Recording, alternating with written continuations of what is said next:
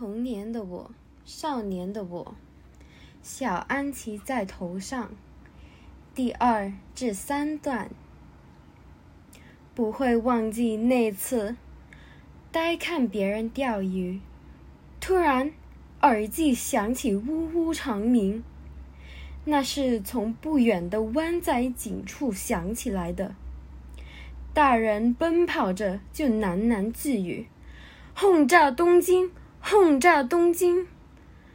来空袭的是盟军的飞机。人们的感情上是幸灾乐祸的。警报响，一面找地方躲一躲，一面就巴不得把鬼子炸个痛快。我跑不远抵家门，就惯例到楼下的车房去钻车底下。呀，那简直大地震，整块地都在抖动，隆隆响声很近。什么东西碎裂爆破声不断传来，但我已经不知害怕了，心里只想着母亲，不知道她此刻在何方。越过了半小时多，解除警报器响起，屋内立刻传来喧哗声、张晃的叫唤声。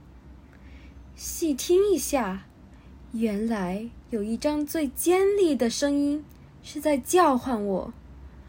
我从车底下爬出来，看见妈妈用黑布裹头，在脖子上打了个大结。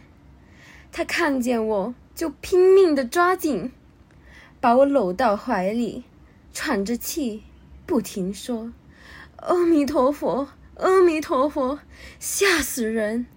张婶说：“你向码头走，那边落下一大堆炸弹呀。”说着就扯下裹头的黑布，替我妈染在脸上的汽车机油。